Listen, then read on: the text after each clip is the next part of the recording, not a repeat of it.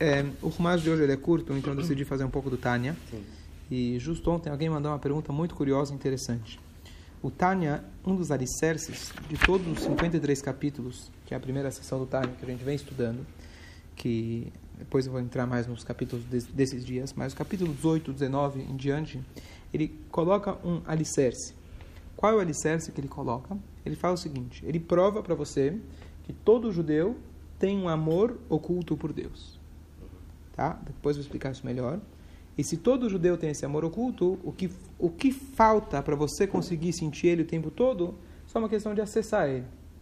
Mas se você acredita, se você descobre que você tem um amor oculto por Deus, fica fácil de você conseguir cumprir o que está na introdução do Tânia, o Passu, que diz que todos nós conseguimos servir a Deus com as nossas atitudes e mesmo com o nosso coração.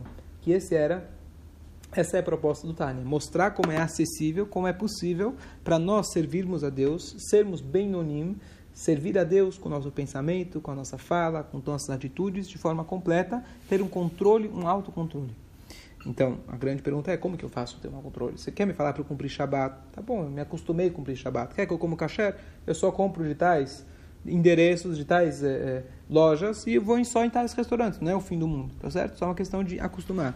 Mas você vai me dizer para todo dia eu rezar com toda a cavaná do mundo, sentir amor, temor a Deus, espera, isso aqui é uma coisa um pouco mais difícil. Para sentir amor para todo judeu, a realmente amar o próximo, isso é muito mais difícil. Então ele está dizendo com essa base, com essa com esse alicerce, ele diz: todo judeu já tem isso. O que você precisa é descobrir, certo? Então, qual, qual, como que ele prova que todo judeu já tem isso? Então, a, a tese que ele faz é a seguinte: eu uso tese, quer dizer, tese, quando a gente fala uma tese, é só um pensamento. Aqui é verdade, é Torá, é autêntico. Mas a tese que ele faz é o seguinte: ele prova para você que ao longo da nossa história, tiveram inúmeros judeus que no seu dia a dia não eram comprometidos com a Torá e com a Alahá, e quando chega em momentos de desafio, inclusive de morte, você é judeu ou não é judeu? Se você falar que você é judeu e acredita em Deus, eu vou te queimar no alto da fé. Eu vou te matar em praça pública.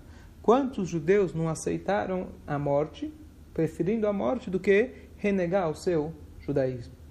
Inúmeras, inúmeras histórias, inclusive para a época dos cantonistas, que eram aqueles que vieram da época do, da Rússia czarista, que eles pegavam judeus com 6, 7 anos de idade e deixavam eles na, no exército russo por 25 anos. E 25 anos depois, às vezes acontecia que eles ainda se lembravam quem eles eram, nunca comeram kasher ao longo de todos esses anos, nunca fizeram Shabbat, nunca fizeram nada, mas a essência judaica estava lá, latente dentro deles, e eles chegou um momento onde eles precisavam assumir se eles eram judeus ou renegavam seu judaísmo, se despertava o que se chama Etzemaneshama, a essência da alma, que ele não consegue negar. Um exemplo talvez mais atual disso, que hoje, Baruch Hashem, não acontece de alguém ser ameaçado de morte por ser judeu, por fazer mitzvot. Mas é que nem você pegava uma pessoa qualquer, digamos assim, uma pessoa que não tem comprometimento no seu dia a dia com a Torá. E ele até às vezes pode falar aquele judeu que não acredita em Deus. Laico. Laico, ou que não acredita. Ele fala, não, mais do que laico. Ele não, ele não acredita em Deus, por exemplo. Você fala para ele, você não acredita? Não, não acredito. Cético, nega e etc. Fala, pega um Sefer Torá e joga ele no chão. Quantos teriam coragem de, de fato fazer isso? Nenhum. Não, certo? Não sei se nenhum, mas seria muito difícil. Por quê? Porque você olha para a Torá, você sabe, se eu jogar no chão, eu estaria renegando a minha essência.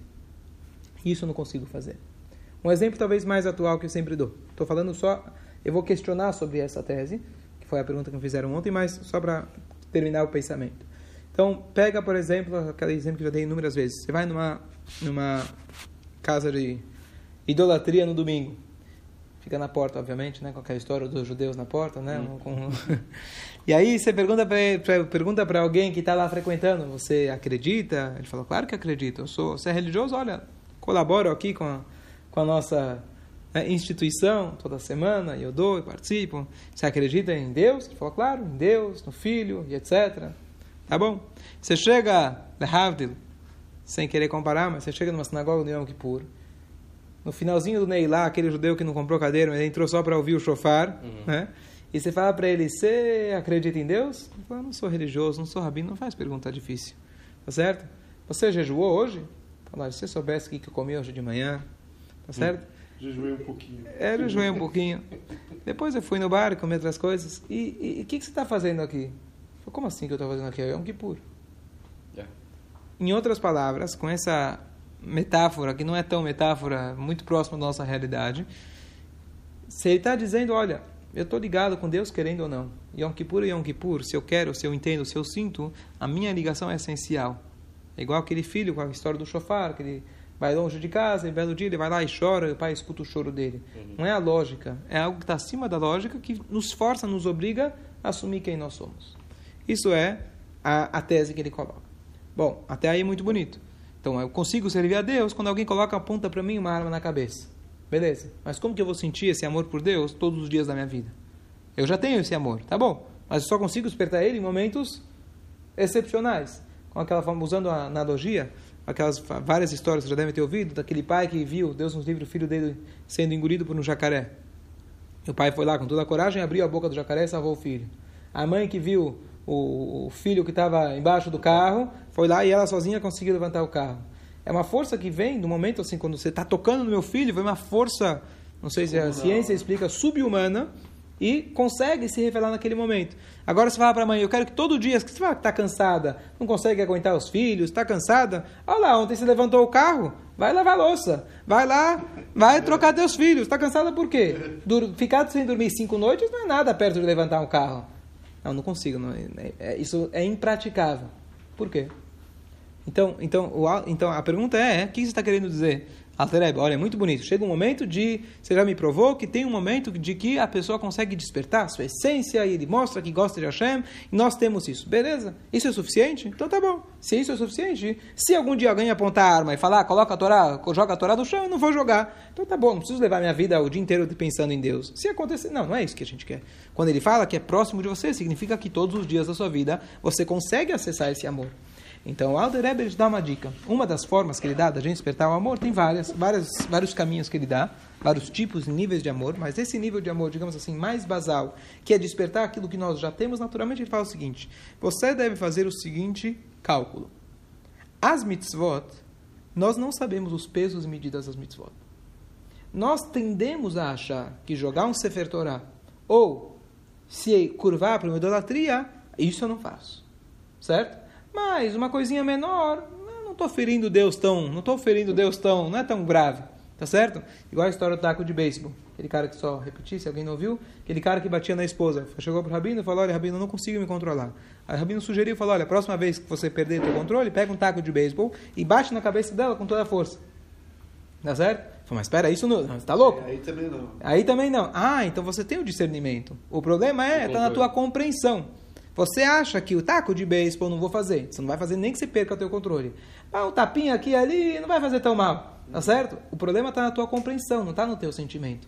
Então, o que acontece, o que a gente precisa entender é o seguinte, de que você deve entender que o tapa na tapinha, que seja, o tapinha ou é, um taco de beisebol na cabeça, a atitude sua perante a Hashem é a mesma.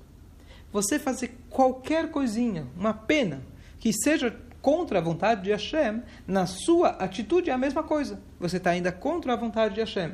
Só que, umas a gente enxerga, poxa, isso eu não faço, porque isso é muito grave. E a outra, na sua concepção, que está errado. No caso do taco de beijo, eu falava, falar, bom, uma, uma vai precisar ser hospitalizada, se não direto para o Hebra Kadisha, uhum. certo? O outro não.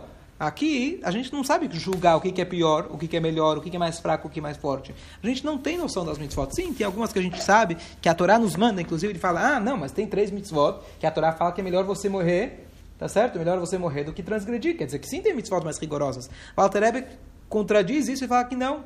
Ele te prova que Shabat, de certa forma, é pior do que outras coisas, e mesmo assim, Shabat, você tem perigo de vida, você transgride, e outras coisas você não transgride. Então não é porque essas três mitzvot, que é homicídio, é, é, idolatria e relações, e relações proibidas, que você precisa, melhor você morrer porque elas são mais graves. Não necessariamente são mais graves, e sim porque assim Hashem estabeleceu. Ele elabora nisso dizendo que na essência, qualquer coisa, qualquer mitzvah que você vai fazer, você está se conectando com Hashem, qualquer haverá está se desconectando e cortando o seu elo. Então o que, que ele fala para você fazer? Imagina que você está num momento de tentação máxima você está com aquela vontade de transgredir, tá certo? Naquela hora você tem que pensar o seguinte: quanto vai me doer de 1 a 10? Vamos dizer que 10 é a morte, Deus nos livre, certo? De 1 a 10, quanto vai me doer eu abrir mão dessa minha vontade? Dói. Quando você não faz aquilo que está com muita vontade de fazer, te causa um desconforto. Um, dois, cinco, mas não é dez. A morte você estaria pronto para enfrentar em momentos de. Sim, sim. Certo? A morte estaria pronto para enfrentar. Para não ir contra a vontade de Hashem, não ir contra a tua essência. Saiba que você abrir mão disso que você está agora com tanta vontade, é mais fácil você abrir mão. Você vai continuar vivendo. É uma dor de um, dois, três. Ah, não, mas isso não é tão grave. Não, é tão grave quanto. Entenda que a tua atitude, e ele dá um exemplo. Imagina você está pegando a cabeça do rei, Hashem, que te salvou da prisão, chegou um rei bondoso e está colocando ele junto com as fezes. Uma frase um pouco, uhum. né? Mas para impactar a gente, que a gente realmente imaginar isso na hora que a gente está fazendo algo, qualquer coisa que seja contra, contra a vontade de Hashem, você está usando essa avá mesuteret, esse amor nato, latente que nós temos, e aplicando ele no seu dia a dia. Então, é, por exemplo, é como se fosse a mãe que trabalha demais etc., ela, ela mesma faz essa meditação, ninguém fala para ela. Mas quando ela está cansada, um dia depois de muito trabalho e cansada e tem que ir lá acordar no meio da noite para amamentar o filho ou para trocar, tá certo? Estou dando mãe como exemplo, pode ser o pai também, tá certo? E aí, ela na hora que ela fala, não, não consigo, não consigo, não consigo, não tenho força. Mas se ela fala, não, isso é importante, meu filho está precisando de A, B ou C, precisa ser amamentado, precisa ser trocado, precisa ser de carinho, amor, o que for. Ele fala, ela tem que falar para si mesma, poxa, se anteontem eu consegui abrir a boca do jacaré, se anteontem eu consegui levantar o carro, então, tá bom, deixa eu respirar fundo, eu vou levantar da cama, não é tão fácil, mas vou levantar da cama, trocar ele. Não é tão, não é tão difícil. Não, mas tudo bem, naquele momento foi instintivo. Tudo bem, mas aquele instinto te mostrou que você é a mãe dele te mostrou que você tem um carinho, que você consegue fazer muito mais as suas forças. Então agora você vai fazer, em vez do nível 10, você vai fazer o nível 2, 3. Mais ou menos essa a ideia que o Alter coloca. Até aqui é o resumo do Tânia. Logo vou falar a nossa pergunta. Fala. Acho que a melhor comparação para a gente falar desse cálculo que o Alter fala de ah, se fosse para jogar a Torá no chão, se fosse para fazer idolatria não faria, então com certeza isso não vou fazer. Então o melhor exemplo para isso é ficar nervoso. Ficar nervoso, o Alter Rebbe traz na segunda, na terceira sessão do Tânia, que é trazido nos livros, que a pessoa para consertar o nervosismo, quer dizer, depois que a pessoa fez chuva, se arrependeu de ter ficado nervoso, para ele voltar a estaca zero, ele precisa jejuar 252 jejuns. Por quê? Porque ficar nervoso, toda cola coes, que dava da zará, todo aquele que fica nervoso é igual que ele faz da zará. Mas o cálculo é muito simples. Você fica nervoso porque você fica indignado. Isso não deveria estar acontecendo comigo. Isso você está negando a Ashgaha. Você está negando que quem está te colocando isso na tua frente não é fulano, é Hashem. Hashem te colocou aquela pessoa bem naquela hora que você pretendeu, você teve o plano, a pessoa veio lá, estragou o teu plano, te enlouquece. Foi Hashem que te colocou isso na tua frente. Então, ficar nervoso é justamente nessa hora. Você tem que pensar o seguinte: antes de eu ficar nervoso e explodir, preciso lembrar que quem colocou isso na minha frente foi Hashem. Se eu ficar nervoso com alguém ou com uma situação, eu estou negando Hashem. Mas espera aí, negar Hashem eu não ia negar nunca. Eu sei que Hashem está aqui, eu sei que Hashem é meu Deus, eu sei que essa é a minha essência. Então, se eu não ficaria, eu estaria pronto para entregar minha vida para não fazer idolatria, então não ficar nervoso, não é tão difícil. Esse é o cálculo, não estou dizendo que é fácil, mas essa é a, essa é a fórmula. A aplicação da fórmula é um pouco mais difícil, exige trabalho e esforço, mas esse é o pensamento que o Alterebe coloca para a gente. Bom, até... Agora, até aqui, a tese está comprovada e etc. Mas, ontem alguém me mandou uma pergunta, que é uma pergunta que eu sempre tive ela, fazia tempo que eu não olhava a resposta, mandei para ele a foto da, do livro onde tem a resposta para isso, pelo menos uma das respostas. Ele falou, é muito bonito na teoria. Mas vamos estudar um pouco da história. Quem conhece a época da Inquisição, quantos marranos, quantos judeus optaram por viver abertamente como cristãos e eles, na verdade, se manteram fiéis ao seu judaísmo no seu coração, de certa forma. E eles não quiseram abrir mão das riquezas que eles estavam lá. E eles preferiam, em vez de ser expulsos, serem expulsos da Espanha, ficarem lá e viverem abertamente, fazendo Avodazará. Se eu não me engano, eram dois terços optaram ficar. Ou seja, essa tese do Tânia, não, que o judeu está pronto para entregar a sua vida, a gente viu claramente na Inquisição que não foi assim. Porque fazer Avodazará, você ser cristão abertamente, significa que você tinha que praticar o cristianismo. A gente lê a história, não estou aqui para julgar eles. Quem somos nós para julgar eles? Ah, fizeram certo, fizeram errado. Mas na prática, isso que o Alterebe fala, surge uma questão, peraí. Tantos judeus acabaram sim renegando o seu judaísmo. Quantos judeus você não tem? Ou mesmo filósofos, pega de Spinoza, tá certo? E outros famosos, além de muitos outros que a gente nem sabe quem são, de pessoas que abriram mão do seu judaísmo. E quando chegou na hora de se converter até para o islamismo, alguns outros se converteram para o cristianismo, se converteram e se tornaram padres, etc., porque não tiveram jeito e assumiram e adotaram. Uns mantiveram no coração, na prática, na teoria, etc. Mas como você explicaria, a pergunta é, como você explicaria essa tese tão importante do Alter que diz que o judeu se desperta no horário, igual o jacaré, a boca do jacaré, a gente vê que não. Tem pessoas que isso não acontece. Essa foi a pergunta da pessoa. Então, esses que quiseram preservar a vida, tá certo? Mas toda a ideia que o Alter colocou é o contrário que a pessoa está disposta a não preservar a vida, que é a coisa mais natural de um ser humano, proteger a sua vida, a coisa mais essencial que tem um ser humano, a alma de um Yodi supera até mesmo a preservação da sua própria vida. Tudo que um ser humano tenta durante a sua vida inteira é preservar a sua vida. Ele trabalha para preservar a sua, a sua vida, ele mantém a saúde para preservar a vida. Então, se a pessoa está pronta para entregar a sua vida, que é o mais precioso que nós temos, pela Torá, por Deus, significa que nós temos uma alma e a partir disso ele constrói todo esse pensamento dizendo que nós temos essa alma e a gente já tem esse amor por Deus, certo? Então, qual é a explicação disso? Tudo bem, a, a, a, o fato é que isso sim aconteceu. aconteceu. O fato é que pessoas sim entregaram sua alma, mas como você explica esses outros que não entregaram sua alma? Então, aqui tem uma coisa é, muito curiosa. É, ele fala que é, apesar de que essa é o que ele quer provar para a gente é o seguinte: essa é a natureza do Yehudi. Yehudi não quer e não pode se desligar de Deus. Essa é a frase do Alter Rebbe que ele falava. Um judeu não quer e não pode se desligar de Deus. Não quer e não pode. Presta atenção na frase. O que eu estou dizendo agora, não quer. Então, gente, o que é se desligar de Deus? O que você está me dizendo que não quer?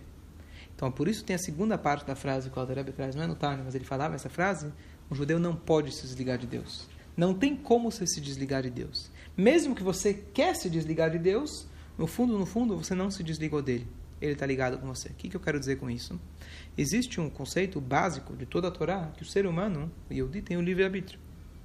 Se eu dissesse que todos os judeus, sem exceção, quando chegou no momento de ameaça de morte, eles optaram por servir a Deus, nessa área não haveria o livre-arbítrio. Então Hashem, ele fez que nós temos esse instinto de querer, sim, se conectar a Deus, especialmente no momento de teste, mas Deus não tirou o livre-arbítrio da pessoa. E por isso, sim, a pessoa pode optar por morrer. Por, desculpa, por não morrer e fazer, acabar cometendo contra a vontade de Hashem.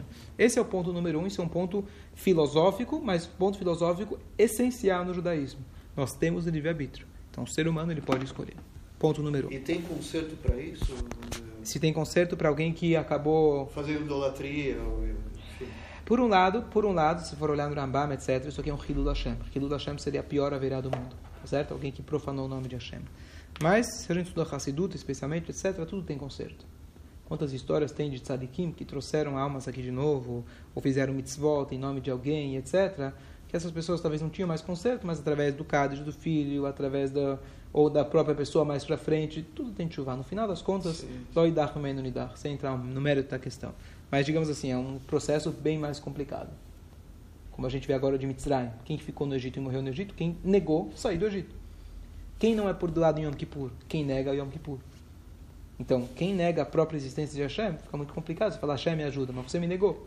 Mas, contudo, a gente sabe que a pessoa precisa se esforçar mais e mais e mais e mais, chegar num nível de de amor a Hashem tão elevado que a pessoa consegue sim recuperar qualquer tipo de coisa. Ok. A outra. Agora, então esse é o ponto principal. Então a pessoa tem o livre-arbítrio. Então essa não contradiz. Quer dizer, o Altareb falou que nós temos essa natureza. Mas ainda assim, o ser humano pode optar em fazer contra a vontade de Hashem. Apesar desse ser. É, de, apesar desse ser. É, a natureza dele. Aqui ele dá um comentário interessante, uma comparação. Um animal não comete suicídio. Um ser humano pode cometer suicídio. Infelizmente, a gente vê que acontece. O que é contra a natureza humana? A natureza de um bebê, no momento que ele nasce, é preservar a sua vida. Mas uma vez que o ser humano ele tem seu livre-arbítrio e ele passou por A, B, C, D no seu consciente, o seu consciente pode ser tão forte que ele consegue controlar o seu... Ele tá, não, fala depressão, não tenho vontade de viver. Quando a pessoa, Deus nos livre, fala isso, não é que não tem vontade de viver.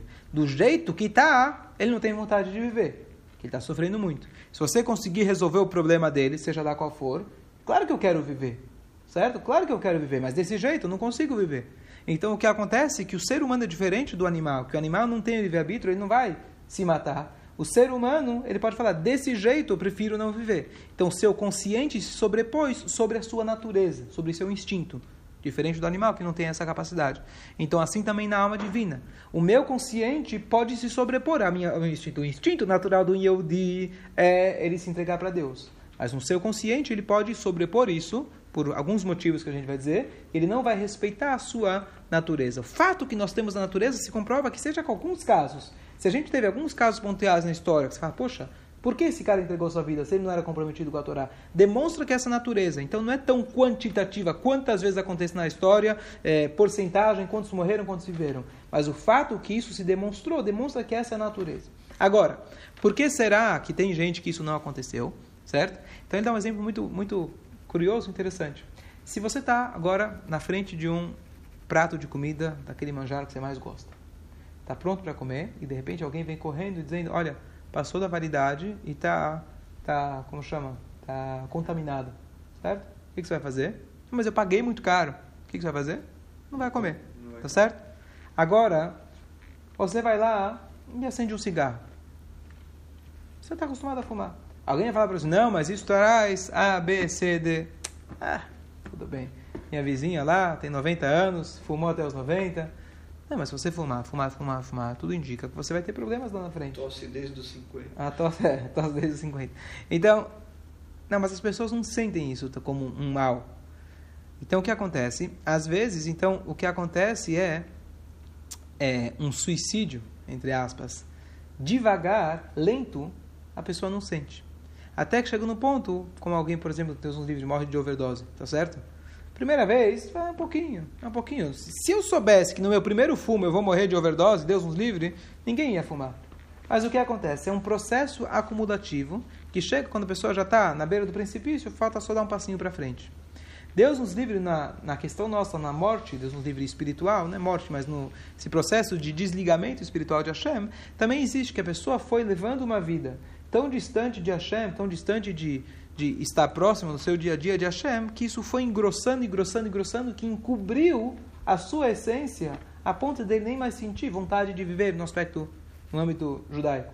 Então pode ser que a pessoa foi se engrossando tanto que ele era capaz de pegar uma Torá, chegar até o ponto de pegar uma Torá e jogar no chão. Isso porque ficou um processo lento que foi se acumulando digamos assim, como se fosse uma depressão que foi se aumentando, aumentando, aumentando, até Deus livre que a pessoa cometeu suicídio. Quer dizer, então, às vezes pode acontecer que a pessoa não está pronta para, mesmo no momento máximo de, de renegar a Deus, ele fala, já estou aqui mesmo, já cheguei nesse ponto, mais um cigarrinho não vai me fazer mal. E ele acaba cometendo, inclusive, Hazu Shalom, o pior. É,